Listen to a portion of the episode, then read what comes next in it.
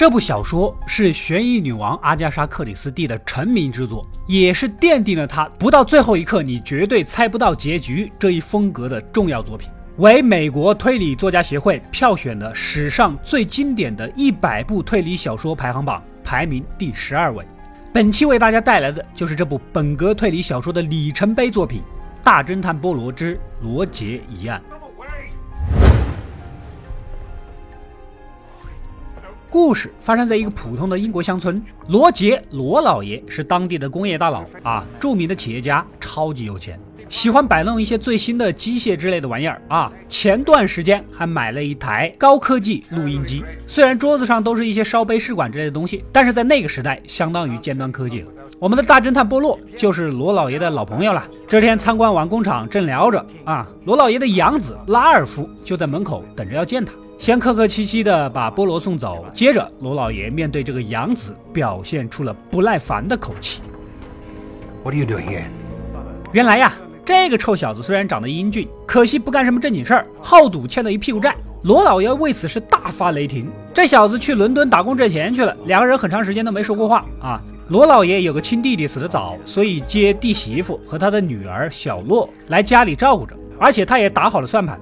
让杨子和侄女小洛结婚，这个计划压了三个月没有对外声张，也是因为杨子的阻拦。Look, I heard you were going to announce the engagement. Flora's all for it. Well, yes, perhaps she is. You've been putting it off and putting it off for three months now, nearly. I've been trying to find a job, Father. 杨子这次来就是告诉罗老爷的，他已经找了一份新工作了，会踏踏实实的还钱的啊！就在两人争执中，一通电话打来。要是一般人，可就让对方等着了。可是这通电话来自弗拉尔斯太太，这是罗老爷一直爱慕的女神。很可惜，嫁的丈夫虽然有钱，但是天天酗酒，这不一年前把自己给喝死了。不过坊间传言，他们夫妻关系不好，是弗拉尔斯太太毒死的丈夫。总之，这位太太成了有钱的寡妇，而罗老爷正好可以名正言顺的和她耍朋友。电话里，弗拉尔斯太太很激动啊，希望罗老爷下午过去见上一面，他有重要的事情要说。可是就在晚上，弗拉尔斯太太写下了人生最后一封信，寄了出去，然后就服药自杀了。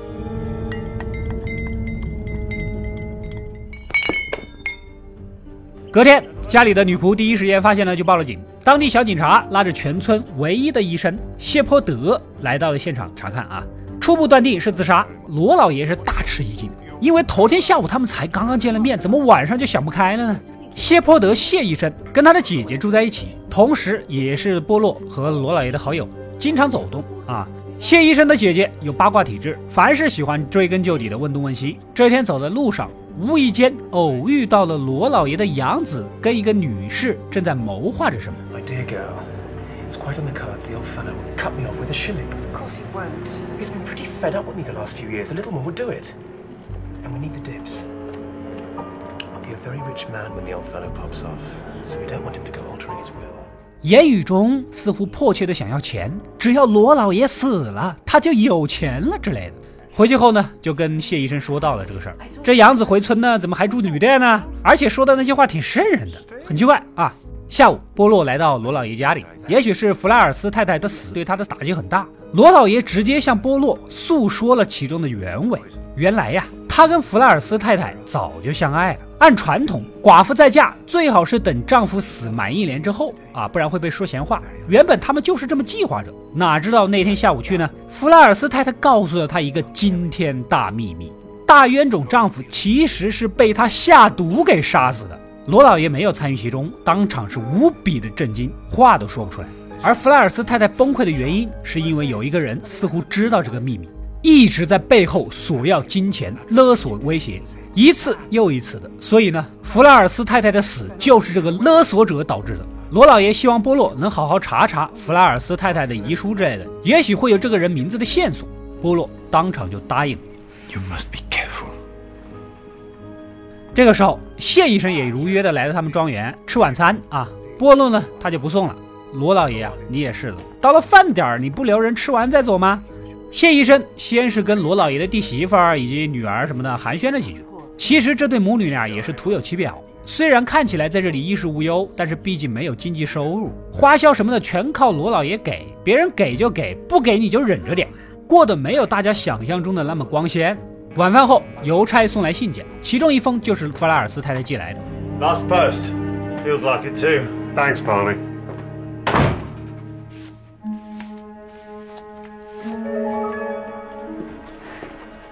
Evening Post.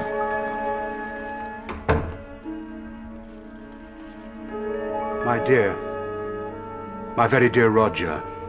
谢医生也给女士们打好招呼，就回家了。Good night, ladies. Oh, do you have to go, Doctor? Uh, unfortunately, I do. 罗老爷的工厂秘书专门帮他打点工厂上上下下经营上的所有事儿，功劳很大。在屋子外面抽根烟，抽完就准备给老爷打个招呼，上楼休息。哪知道透过门，似乎听到罗老爷跟谁在讲话。However, I regret to say that the calls on my purse have been so frequent of late that it is impossible for me to exceed your request. 什么你要钱的频率越来越多啊，我无法满足啊之类的。秘书不是个喜欢八卦的人，上楼就休息了啊。到了晚上十点十分左右，管家照常给老爷送酒水，正好遇到了侄女小洛，似乎刚从办公室里出来。Parker, Mr. Ackroyd says he doesn't want to be disturbed tonight. Oh, very well, Miss Flora. 说叔叔不想被人打扰，管家呢自然是不会多问，就去干其他的活了。另一边，谢医生正在家里摆弄他的钟表，他就这么一个爱好啊，喜欢倒腾这些精妙的机械。姐姐一旁不停的跟他说着那些新鲜八卦。就在此时，一通电话打来，Oh no, why do people always choose bedtime to get ill? Not Shepherd. What? What? 竟然是管家打来的，说罗老爷被谋杀了。谢医生赶紧火急火燎的驱车赶到庄园，着急的敲开门，询问尸体在哪儿，有没有报警。但是管家一脸懵逼，两个人一对，发现管家根本就没有打过电话，估计那是个恶作剧吧？啊！然而就在准备进老爷办公室确认情况的时候，发现门被反锁。谢医生赶紧砸门而入，双双大吃一惊。The fewer people disturb this room, the better.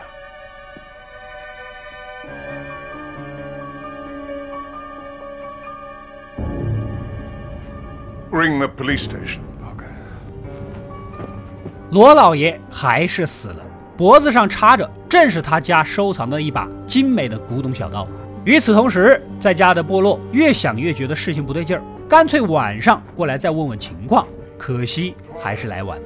当地警察收到管家的报警电话，赶来现场调查。窗户上呢有一个印着泥土的脚印。谢医生走的时候是晚上九点，那个时间确认罗老爷还活着。而工厂秘书九点半过去想打招呼，听到里面有对话，那么被杀的时间至少是九点半以后了。加上他听到是要钱的只言片语，显然是有人在向他索要钱财。一旁的管家插了句话：晚上十点十分的时候呢，他送酒看到侄女小洛从办公室出来，说罗老爷今晚不喝了，要早点睡。这一下把谋杀时间又推到了十点十分之后，把小洛呢叫下来对质，看他哭唧唧的样子呢，也不像是杀人的。Did you notice if the window was open or shut? I don't know. I didn't look. Well, the c- curtains were drawn anyway. Oh, God.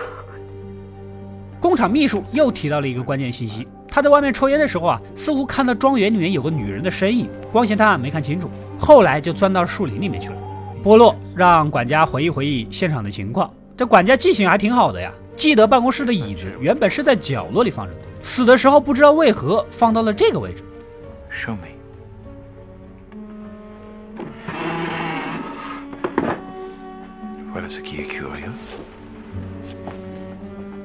波洛仔细一观察，这个角度不符合人体工学呀、没人会朝着这个方向，很奇怪。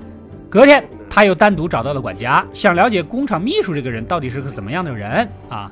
他呢很有能力，很固执，帮老爷打理工厂，但是他更希望有更大的施展空间。但是罗老爷就跟你们遇到的老板一样，他永远都是对的，所以搞得秘书又不甘心又恨。而那把凶器一直都放在客厅的橱窗里，来屋子的任何人都能看得到，也就是说，谁都有可能拿着去杀人。另外，管家还记起来，昨晚他拿给老爷的信有五封，四封是商务信，但是其中有一封是蓝色的手写信件，其实就是罗老爷那个相好弗莱尔斯太太寄来的啊。他很奇怪，这封信不见了。不仅如此啊，杨子本来是在村子里的旅馆住着的，突然也一夜之间消失了。此时，当地警察查到了电话啊，昨晚给谢医生打的那通电话来源于当地火车站的公用电话亭，来来往往那么多车，打完电话凶手可以立刻逃走，根本无从查起。可是波罗却感到奇怪了，这个凶手为什么要打这个电话？目的是干什么呢？波洛和好朋友伦敦警察局的贾普探长再次来了庄园的亭子里查看，其中一个钉子上还挂着一个裙子的碎片，可能跟私人秘书看到的女人有关联啊。来到工厂，老爷的律师已经开始清点财物，准备遗产分配了。根据遗嘱，赠与秘书五百英镑遣散费，弟媳妇可以获得一万的股份分红，侄女小洛可以获得两万英镑现金，庄园和工厂等剩下的资产全部归杨子所有。用律师的话来说，这臭小子会成为一个非常非常有钱的年轻人。那么说来，罗老爷被杀最大的受益人就是杨子，而且他还无故消失，谁都猜测是他杀的，只有波洛保留意见。回到庄园，在池塘边看到惆怅的小洛，心事重重的样子，显然有什么事瞒着。赶紧询问他是不是去过亭子里啊？答案是否定的。波罗也相信，也就不再多问了。然后卷起了袖子。Is she out of sight, Chief Inspector? Yeah. What are you doing? Mara? Always, one must keep the eyes on the alert, mon ami. One little glint in the sunlight. 他发现池塘边有一枚被扔掉的结婚戒指，看大小应该是个女人的，上面写着一个 R 姓开头的男士送的，时间是三月十三日。R 开头的人，要么是罗杰罗老爷，要么就是他的养子拉尔夫，要么就是秘书雷蒙德。这戒指也许跟本案关系重大，或者是一点关系都没有。来到房子里，里面是吵吵闹闹。原来老律师要分配所有的财产，但是罗老爷卧室里经常放一百英镑，其中四十英镑的现金不翼而飞了。弟媳妇一口咬定是漂亮女仆手脚不干净，以至于这位女仆正好在那天下午就被罗老爷给开除了。之后罗老爷爷就死了，这人的嫌疑也很大呀，赶紧把人叫来解释，他根本不可能承认自己偷了钱，只不过裙子上的破损引起了波洛的注意。Angry about it and said I had better leave. 这个女仆的颜值是有一点在线，跟女仆的身份也有些格格不入，但我相信她说的话肯定是对的。你们说我做的对吗？一个字，绝！今天的调查到此结束啊！管家在村中心的酒吧喝的是醉醺醺的，为什么呢？他很生气啊，自己给老爷辛辛苦苦干了六年，六年一分钱遣散费都没有啊！一边喝一边给酒保发牢骚。Well, who do you think's got the last laugh? Who knows all the little family secrets, eh? 其实啊，他一直都有偷听的坏毛病。老爷家里那些事儿他全都知道，当然偶尔也想敲诈敲诈。然而就在回去的路上，管家就被一辆车给撞死了。Come on! Come on, you bastard!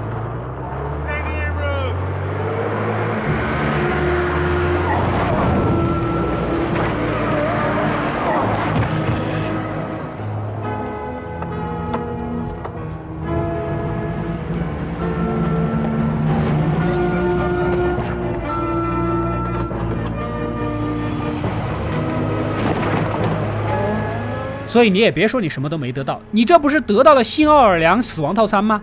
这几天功夫，三条人命去了，之间的关联说有也有，说没有好像也没有。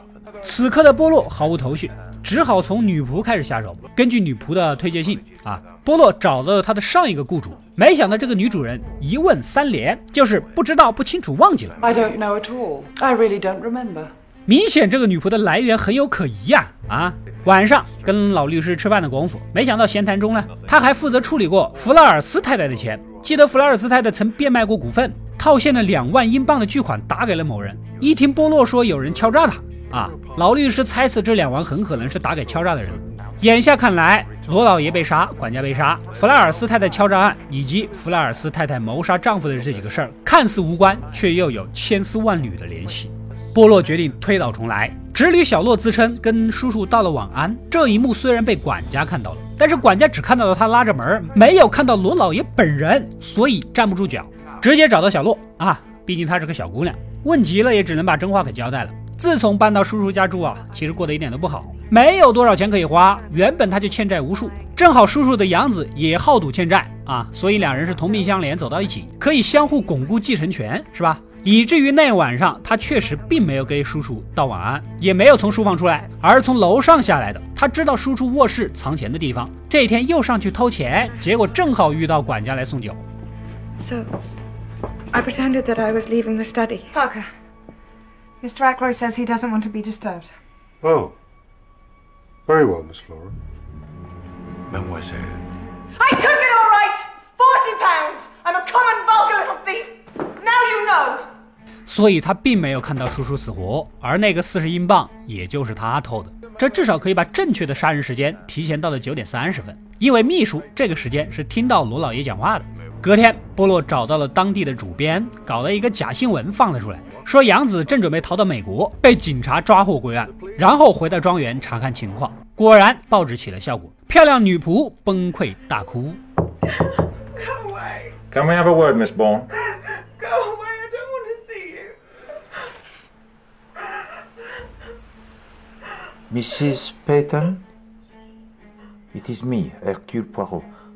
原来她也算是贵族小姐了。她的父亲死后家道中落，所谓的上一个雇主其实就是她的亲姐姐，把她推荐到罗老爷家当女仆。然而长时间的接触，她跟杨子相互看上眼了，两情相悦，于是乎私底下结了婚。而杨子跟侄女小洛的联姻其实都是名义上的，主要是为了拿到遗产后双双还债。说着，波洛掏出戒指啊，这枚就是杨子拉尔夫送给他的定情信物。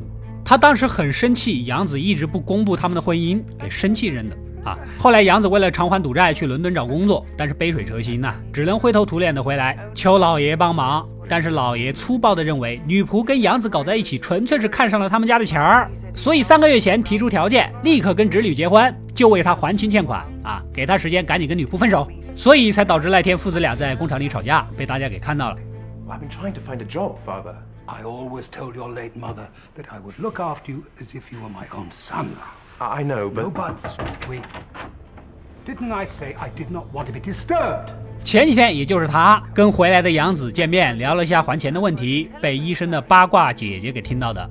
这不，罗老爷的耐心就是用完了嘛。女仆决定将他们结婚的事儿如实相告，哪知道罗老爷大发雷霆，气得当场将他开除。晚上，女仆跟杨子在亭子里见面，说这个事儿，也就被撕破了裙子的一小块。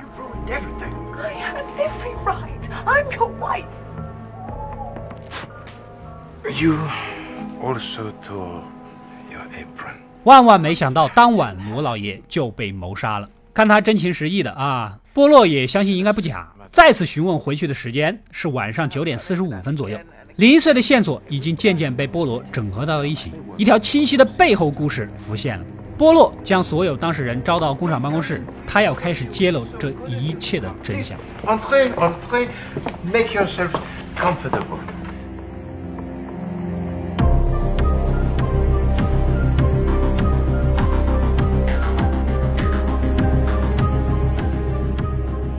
首先，在场的所有人都有谋杀罗老爷的动机。弟媳妇和侄女小洛都是为了钱，秘书是因为在工厂受到掣肘，杨子呢想要继承财产还债，女仆是因为婚姻不被接受。问题的关键就在于，杨子明明来到庄园私会妻子，就算再怎么跟罗老爷不对付，为何他会在人死后无故消失呢？如果他怕被人发现，又会去哪里呢？如果去酒店或者旅馆，人来人往，很容易被人发现。所以，波洛提前拜托探长调查了本地比较封闭的疗养院，还真的找到了一个身形样貌跟杨子差不多的化名人士入住，所以他就很容易的找到了杨子。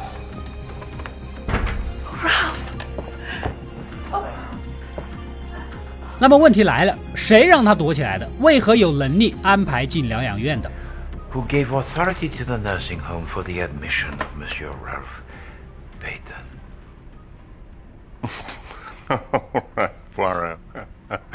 Mea culpa. 这个人就是谢医生。谢医生只好笑着脸把事情给说了。罗老爷被杀后，他第一个想到的就是旅店里的杨子，嫌疑肯定是最大的，所以他不想杨子被诬陷，也知道他跟女仆之间的关系，于是专门安排他躲进疗养院去的。I knew that suspicion would fall on him. Or if not on him, on the girl he loved. The thought of his possibly having to give evidence that might incriminate his wife. My dear James, have I not told you 36 times? It is impossible to conceal anything from Hercule Poirot. 倒是说的也有道理。另一边，谢医生的姐姐本来是来送人的，在车里等着无聊啊，瞎翻翻到了一本日记本和一把手枪，忍不住冲上去来看看情况。波洛让其他人先回去，单单逮着医生询问，如果他是凶手会怎么样？谢医生只好说出了自己的推理。 I can't show myself up in front of the professionals. I got so fed up with waiting in the car. Are you going to be much longer, James? No, no, maybe I ought to call it a day. Uh, no, my, my dear James, Madame, your brother was just going to tell us his theories about the murderer. Please, do come and sit. Yes. yes, of course. Merci. So, James, tell us, what sort of man or woman are we looking for? Woman? Well, I hardly think it could be a woman. 这个凶手肯定是知道弗拉尔斯太太谋杀丈夫的真相，于是不断的敲诈弗拉尔斯太太。然而经年累月的要钱，弗拉尔斯太太也入不敷出啊。那天下午，她终于崩溃了，约罗老爷见面。而凶手肯定也知道这次的会面的，担心弗拉尔斯太太把敲诈者的名字告诉了罗老爷，所以也就做好了杀死罗老爷的准备。罗老爷新买了一台录音机，这个凶手必定是有极强的动手能力，能制造定时播放录音的开关装置。凶手原本可以用其他的凶器，直到看到了大厅柜子里的小刀，任何人都触手可及，他也成了最终的凶器。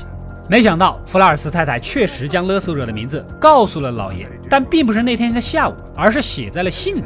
晚上，罗老爷收到信件，知道里面隐藏着重大信息，就想支走正在书房聊天的客人。My very dear Roger, I would not tell you the name this afternoon, but I propose to write it to you now. I'm sorry, but I. I must read this on my own.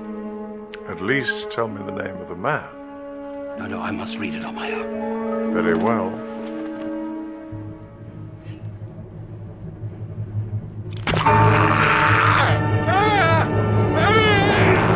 最终，谢医生不得不提前动手。原来这一切都是他在背后搞鬼啊！他认为弗拉尔斯太太又出轨又谋杀亲夫，不是什么好女人，敲诈他纯属活该。而医生的工作辛苦，赚的少，事情多，责任大，还要攒钱才能出去旅行，遇到了很多白痴病人，疲于应对。法律不惩罚这种人，他来惩罚，一举两得。杀完罗老爷之后呢，他打开了窗户，然后出书房跟大家打招呼，让所有人知道他离开了。其实呢，车开到不远处，人又折回来，从窗户进去布置现场。之前偷走了杨子的鞋，穿着伪造鞋印。罗老爷喜欢新科技，谢医生也知道他有一台录音机。最开始提到过，谢医生唯一的爱好就是摆弄钟表，倒腾精妙的机械，用自己做好的定时装置组合到一起，方便播放录音。接着挪动椅子把录音机挡住，等到秘书准点休息去打招呼的时间段播放录音。让他误以为罗老爷在医生走后还活着，而那个从车站打给医生的电话，只是谢医生说服自己一个外地的病人打来的，以某种开玩笑的方式做借口，反正也追究不到人。如此一来，就能确保他能第一时间来到案发现场收拾。让管家去打报警电话的同时，谢医生将录音机放到自己的公文包里，然后将椅子还原，最后再去旅店安排杨子赶紧躲起来。而杀死管家的原因，就是因为他太细心了。不仅记得当晚信件是五封而不是四封，而且那封深蓝色是手写。谢医生担心过不了多久，他就会想起来那把椅子被挪动过，后面挡着什么东西。很多人可能好奇，为什么谢医生要自爆？波洛能把他单独留下来谈话，能是不确定吗？早就锁定他了，就等他自己交代了。不过跟以前的坦白后束手就擒不一样，这回的医生掏出枪逃走了。James Shepard, I'm arresting you for the murder of Roger Ackroyd. Of course you are, Chief Inspector. James, no. This is foolish. Don't move, either of you.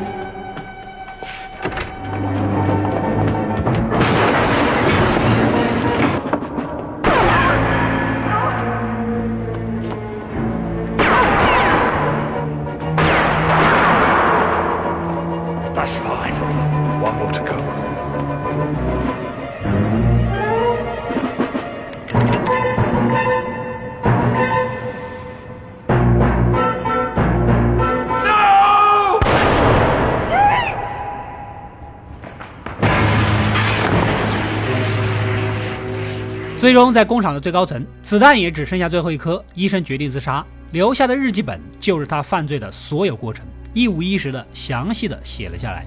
作为自己的朋友，也为了他姐姐，波洛没有将案情真相公诸于众，日记本永远的封存在了政务仓库。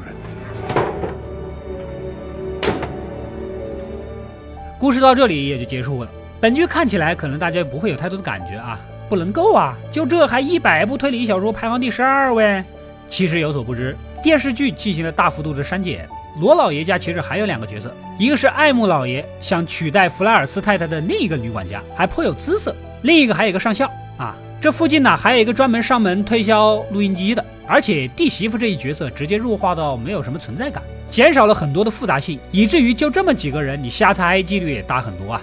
实际上，单论故事，放到现在可能你会觉得平平无奇，因为套路你们都看得太多了。然而，小说真正厉害之处就在于它其实是以第一人称的视角来描述整个故事的，而且这个第一人称的主角竟然就是谢泼德医生本人，这就是阿加莎老奶奶精髓的地方。电视剧还是按照常规的处理方法处理成了中立视角。一般我们看电视、电影或者是小说，叙事角度都是站在主角的视角上的，那么观众必然也是主角的立场，从心理上天然的就倾向于主角，对他感同身受，绝无怀疑。然而阿加莎老奶奶就是要打破常规，另辟蹊径，她就像一个老警探，领着你一个实习生，查东查西，抽丝剥茧的分析案件，教你这教你那啊，最后你才发现老警探才是真正的凶手。你说这震撼大不大吧？啊，是不是被耍得很惨？小说就是如此，你跟随谢医生的日记，观看一系列推理查案的过程，最后发现这本日记本竟然是犯罪自白书最后一章，而且在此之前没有人这么做过。阿加莎老奶奶是第一个这么搞的，于是乎名垂青史也是必然。